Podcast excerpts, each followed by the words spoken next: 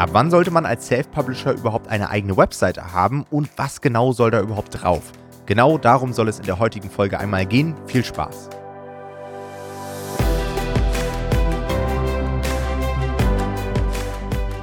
Hallo und herzlich willkommen zu einer neuen Folge des Verlagsniveau Podcast und in der heutigen Folge soll es einmal um die erste eigene Website gehen.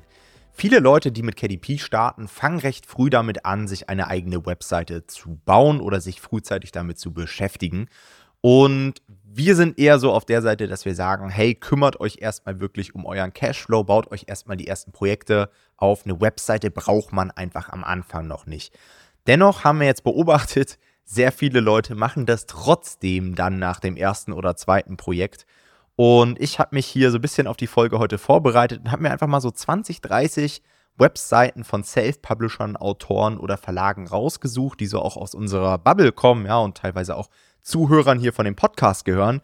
Und dabei ist mir einfach aufgefallen, dass viele dieser Webseiten nicht gut aufbereitet wurden. Also von den 20, 30, die ich mir angeschaut habe, habe ich zwei Webseiten gefunden, wo ich sagen würde, die sind wirklich gut. Ja, die erfüllen den Zweck, denn eine Webseite macht man ja auch mit einem gewissen Gedanken dahinter und nicht nur, damit man dahinter einen Haken machen kann, ja geil, ich habe eine Webseite, sondern sie soll ja einen gewissen Zweck erfüllen. Und deswegen haben wir uns gedacht, hey, wenn wir heute mal eine Folge aufnehmen, in der wir euch erklären, ab wann eine Webseite überhaupt Sinn macht, welche Personengruppen eine Webseite haben sollten und auf welche Punkte man auf jeden Fall achten sollte. Denn da ist ganz klar wieder die Devise, irgendwie den Fokus auch zu behalten, das am Anfang vielleicht möglichst simpel zu machen. Aber simpel heißt nicht einfach irgendwie schnell, schnell mal hinrotzen, sondern einfach sich auf wenige Dinge zu fokussieren und die dann einfach richtig zu machen. Ja?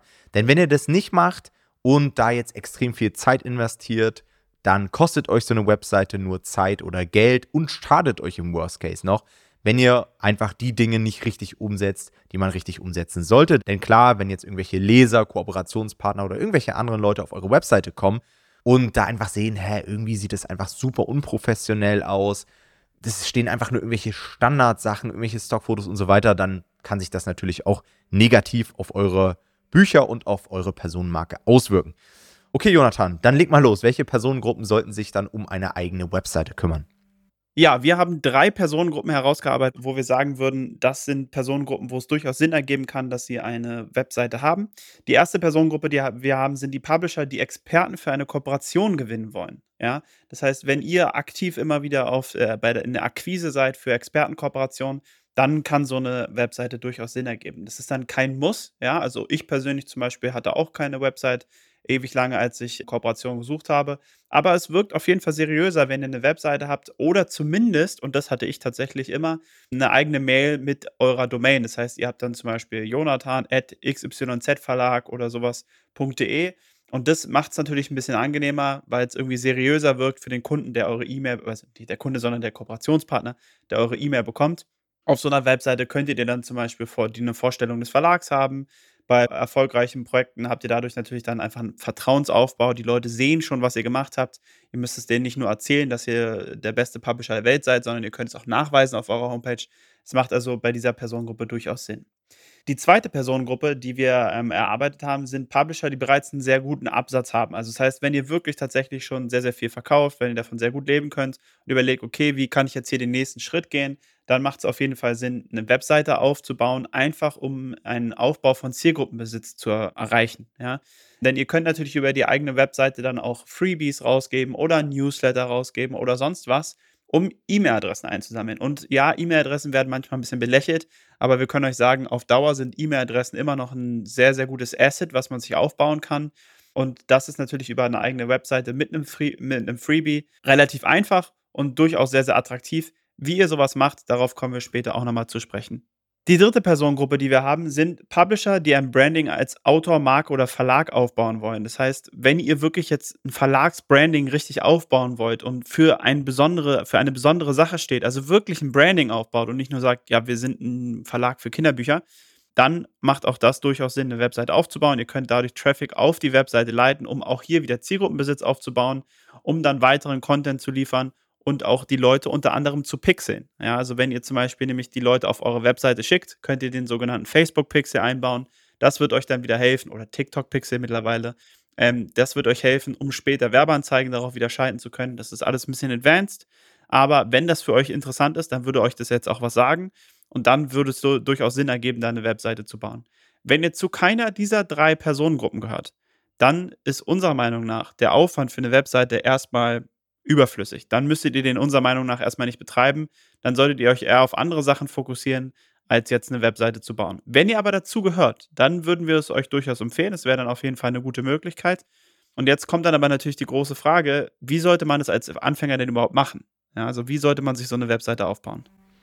Ja, das ist tatsächlich heutzutage ziemlich einfach. Also mittlerweile gibt es ja diverse Anbieter, die einem so Baukastensysteme vor die Nase setzen. Es ist auch sehr günstig. Also es gibt diverse Page-Builder und so weiter, die dann teilweise mit Domain pro Monat um die 10 Euro kosten. Also das wird nicht so den Unterschied machen, sondern ich glaube, die Challenge wird es nachher tatsächlich sein, Elemente auf die Webseite zu bringen, die dann auch wirklich förderlich für den Publisher sind, für den Verlag und so weiter. Aber dazu kommen wir gleich nochmal. Das heißt, ihr könnt das Ganze wirklich in wenigen Minuten aufsetzen. Wir bei Nomad Publishing nutzen da die Kombination aus All Inkle als quasi Domain-Hoster und haben unsere Website über WordPress aufgesetzt. Nun ist es so, ich habe mich auch gestern nochmal mit dem Jona aus unserem Team unterhalten und der meinte, hey, WordPress ist zwar das CMS, was am meisten genutzt wird da draußen, aber es ist für Anfänger nicht wirklich geeignet, weil es einfach sehr komplex ist. Man kann da wirklich sehr viel machen. Das bringt einem aber am Anfang nichts. Am Anfang möchte man ja den möglichst einfachsten Baukasten haben, möglichst schnell irgendwelche Templates nutzen, sodass es einfach cool aussieht. Und da hat er mir zum Beispiel gesagt, da eignen sich so Anbieter wie Wix, Squarespace und so weiter deutlich besser, weil sie eben deutlich anfängerfreundlicher sind. Und da findet ihr dann auf YouTube auch zahlreiche Tutorials, wie ihr damit eine echt coole Webseite umsetzt. Und wie gesagt, die Kosten halten sich da absolut im Rahmen. Könnt ihr eure Domain registrieren. Checkt da auch immer nochmal den Markennamen und so weiter, dass ihr da niemandem auf die Füße tretet. Und dann kann es losgehen. Ja, also dann könnt ihr eure Webseite bauen und auch das ist kein Hexenwerk, ja. Impressum hinzufügen, Datenschutzerklärung, Cookie-Hinweise und schon kann es losgehen. Auch dazu, falls ihr euch unsicher seid, ja, was kommt denn in so eine Datenschutzerklärung rein? Wie baue ich dann irgendwie so einen Cookie-Hinweis, Pop-up und so weiter? Einfach bei YouTube eingeben, Generatoren nutzen und Attacke. Also macht da keine Wissenschaft draus. Ihr werdet so wenig Traffic am Anfang mit eurer Webseite haben, dass ihr da auch nicht zu perfektionistisch sein solltet. Also glaubt nicht, dass ihr das alles 100% perfekt und korrekt machen müsst. Da ist Kosten-Nutzen wieder nicht gegeben, wenn ihr da jetzt eine riesen Datenschutzerklärung aufsetzt für die sieben Leute, die da im ersten Monat auf die Webseite kommen. Da ist das Risiko nahezu null, dass ihr da irgendwie was falsch machen könnt, sodass euch jemand abmahnt. Ja, das habe ich zum Beispiel am Anfang verkehrt gemacht, sage ich ganz offen und ehrlich dazu.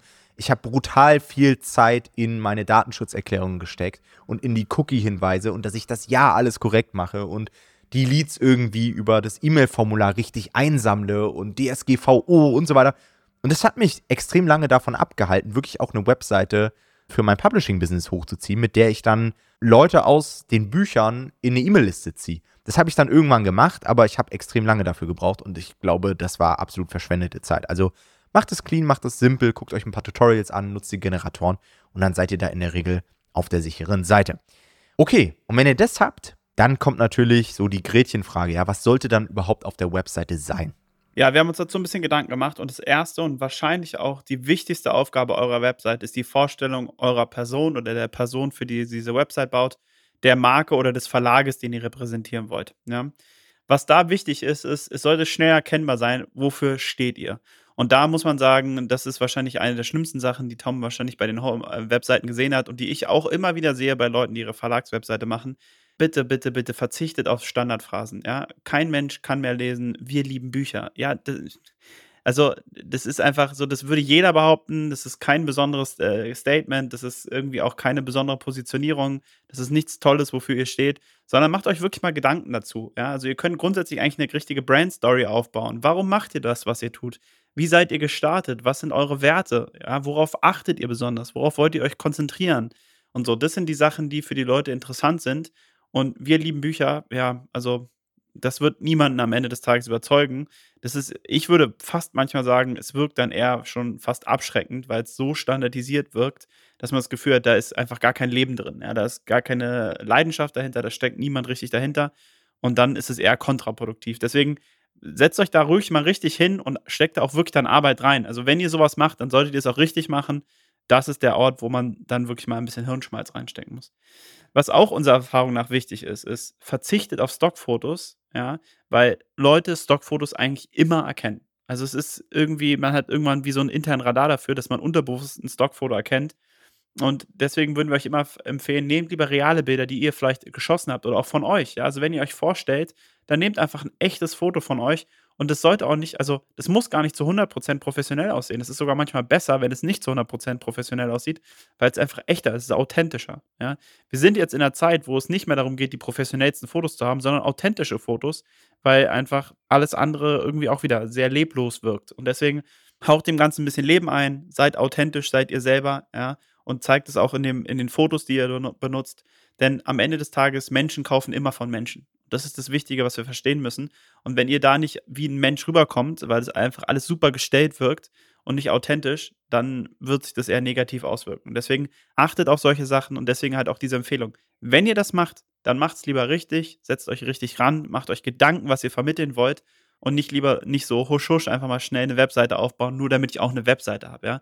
Also, diesen Haken könnt ihr euch dann auch sparen, den ihr an die Webseite machen könnt. Dann habt lieber keine. Das ist dann wahrscheinlich sinnvoller. Ja, und vor allen Dingen achtet auch darauf, dass ihr einfach nicht nur irgendwelche anderen Verlage kopiert. Auch das habe ich gesehen bei meinem Research, dass dann Leute versuchen, irgendwelche anderen Verlage eins zu eins nachzubauen.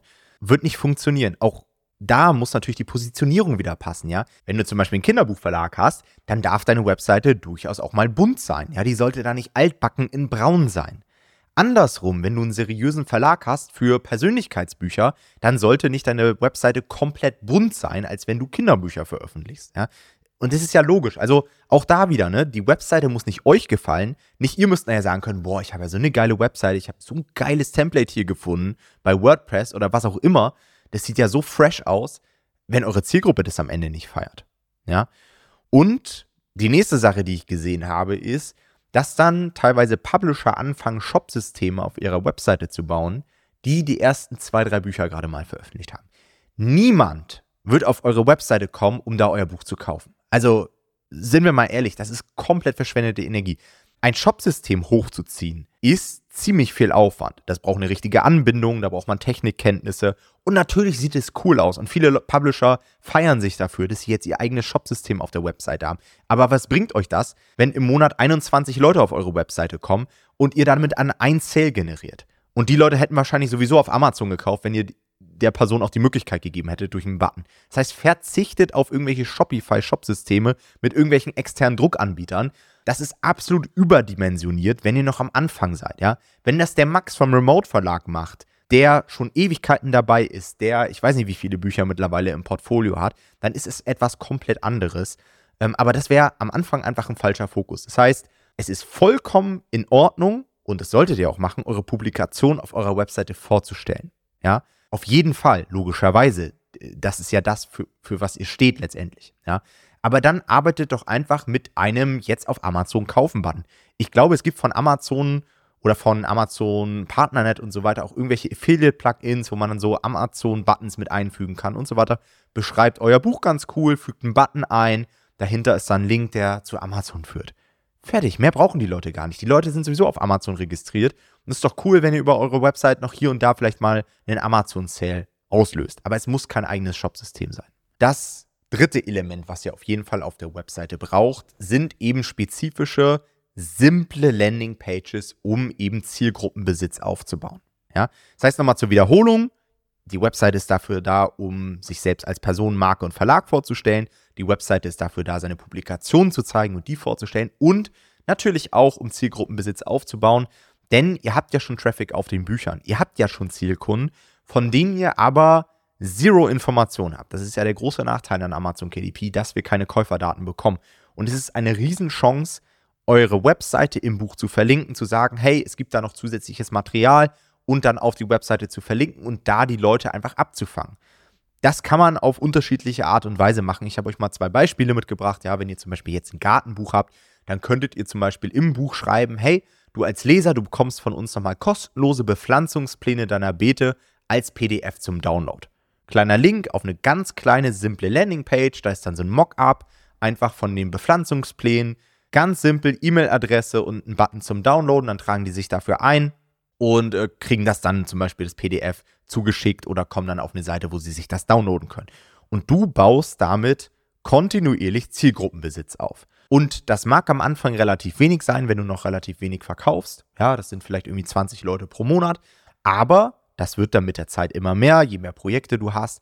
Und irgendwann nach einem Jahr hast du vielleicht ein paar hundert Leute schon in deiner Audience und kannst damit dann natürlich wieder einiges anfangen. Denn damit kannst du natürlich Zusatzinformationen geben. Du kannst deine neuen Launches promoten. Du kannst dir Feedback einholen. Du kannst Titel, Cover testen. Du kannst Rezensionsexemplare ausgeben. Oder natürlich auch andere Dinge von dir promoten. Ja, wenn du jetzt jemand bist, der vielleicht auch noch irgendwelche Vorlagen verkauft oder der Seminare gibt oder der einen Videokurs hat oder Leute in Einzelsessions berät oder was auch immer du noch anbietest, ist das natürlich eine mega Möglichkeit, dann über E-Mail-Marketing genau diese Leute, die dein Buch gekauft haben, wieder anzusprechen und zu sagen, hey, du hast mein Gartenbuch bestellt. Willst du nicht auch noch mein, mal so als Beispiel, ja, meine Anleitung zum Gewächshausbuch kaufen für 1999 oder was auch immer, ja.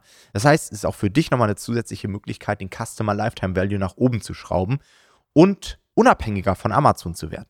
Ja, denn das ist ja auch ein Ziel, was viele verfolgen, dass man mit der Zeit natürlich auch ein Buchportfolio aufbaut, aber auch Einnahmen separat von Amazon erzielt und das wirst du nur machen, wenn du entweder in den Buchhandel gehst mit deinen Büchern, ja, und die irgendwie Amazon extern verkaufst oder eben die Kunden rausziehst und damit zusätzliche Umsätze generierst. Okay, und die letzte Sache, die auf jeden Fall auf deiner Webseite sein sollte, sind Kontaktmöglichkeiten. Ja, ich habe zum Beispiel einen Publisher gesehen, der hat oben rechts direkt einfach seine Info-Ad verlag.de Adresse eingeblendet, sodass jeder, der auf, die Webseite kommt, direkt sieht, okay, ich habe eine Möglichkeit, den Verlag, den Autor, die Marke zu kontaktieren. Warum auch immer, das könnten Leserrückfragen sein zu euren Büchern, ja, denen hat irgendwas nicht gefallen oder irgendwas besonders gut gefallen. Das könnten aber auch Autoren sein, die sagen, okay, da habe ich den Verlag entdeckt und irgendwie veröffentlichen die viele Bücher in meinem Bereich. Ich will auch gerne ein Buch veröffentlichen. Ich will einfach mal mein Manuskript einschicken ja, dass solche Leute euch kontaktieren können. Aber auch Buchhandlungen, ja, die zum Beispiel einfach mal 20, 30 Exemplare bestellen wollen oder im Best Case vielleicht auch irgendwelche Leute, die euren Verlag aufkaufen wollen, ja, wer weiß, was passiert. Vielleicht hat ja irgendwann mal ein großer Verlag an eurem Buchportfolio Interesse und würde euch das für einen sechsstelligen oder siebenstelligen Betrag abkaufen, ja. Dann müssen die natürlich auch irgendwie mit euch in Kontakt treten und da sollte es irgendwelche Möglichkeiten auf der Webseite zu geben. Wie gesagt, das müssen gar nicht irgendwelche Formulare sein, Kontaktformulare, sondern da reicht es einfach aus, eine E-Mail-Adresse einzurichten, ein kleines E-Mail-Postfach im Hintergrund bei der Domain zu haben und da einfach regelmäßig mal reinzuschauen. Und das war's. Alles andere ist nicht notwendig. Ihr müsst keine Blogartikel schreiben. Ihr müsst kein Shopsystem haben. Ihr müsst keine fancy Sachen ausarbeiten. Das ist alles überdimensioniert für den normalen Publisher da draußen. Wenn du dann irgendwann sagst, okay, ich habe jetzt mir ein Riesenportfolio auf Amazon aufgebaut, ich gehe den nächsten Schritt, ich baue mir irgendwann mal ein Shopsystem. Das ist vollkommen in Ordnung, aber ich glaube, das trifft einfach für 95% der Leute nicht zu, die hier diesen Podcast hören. Deswegen lasst es bleiben, konzentriert euch auf die wesentlichen Dinge und dann fahrt ihr, denke ich mal, damit deutlich besser. Alright, das war's mit der heutigen Folge. Ich hoffe, dass ihr wieder was mitnehmen konntet. Vielen Dank fürs Zuhören und bis zum nächsten Mal. Macht's gut. Ciao, ciao. Ciao.